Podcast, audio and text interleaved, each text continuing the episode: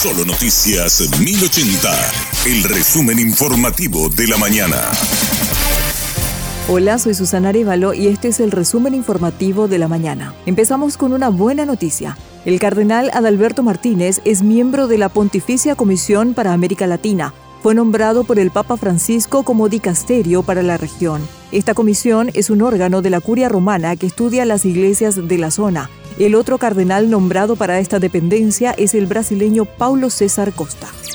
Dos personas fueron detenidas por supuesto hecho de trata fueron identificados como Marco Rafael Martínez, de nacionalidad paraguaya, e Ivonne Siebre, de nacionalidad brasileña. La fiscal Vivian Coronel destacó el trabajo conjunto entre varias dependencias policiales para realizar el operativo. Serían los cabecillas de, captar y trasladar a, personas del Paraguay para llevarlas al extranjero a ser sometidas a un régimen supuestamente de explotación eh, sexual. También pudimos ubicar el vehículo en el cual, eh, en este caso específico, la víctima fue trasladada hasta la hasta Brasil para, para el efecto. Entonces, también incautamos una serie de documentaciones y evidencias bastante útiles para, para poder encaminar y avanzar en esta investigación ya que, que estamos haciendo de meses atrás.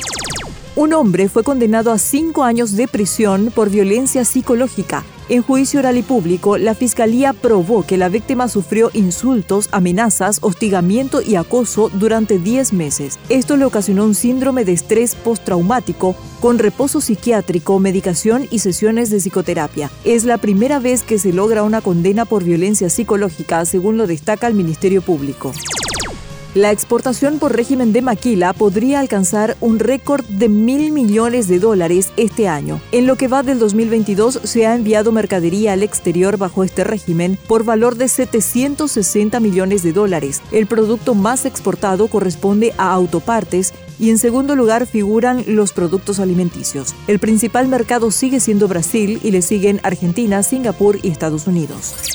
Si estás buscando una actividad para el fin de semana, además de los Juegos Odesur, se realiza la feria Colores y Sabores del Paraguay sobre la calle Palma. La arteria está cerrada al tránsito vehicular desde Alberdi hasta 14 de mayo. La feria empieza a las 9 horas y se extiende a lo largo del día. Se ofrece variedad de comidas características de los departamentos del Paraguay. Hasta aquí el resumen informativo de la mañana. Que tengas muy buen resto de jornada.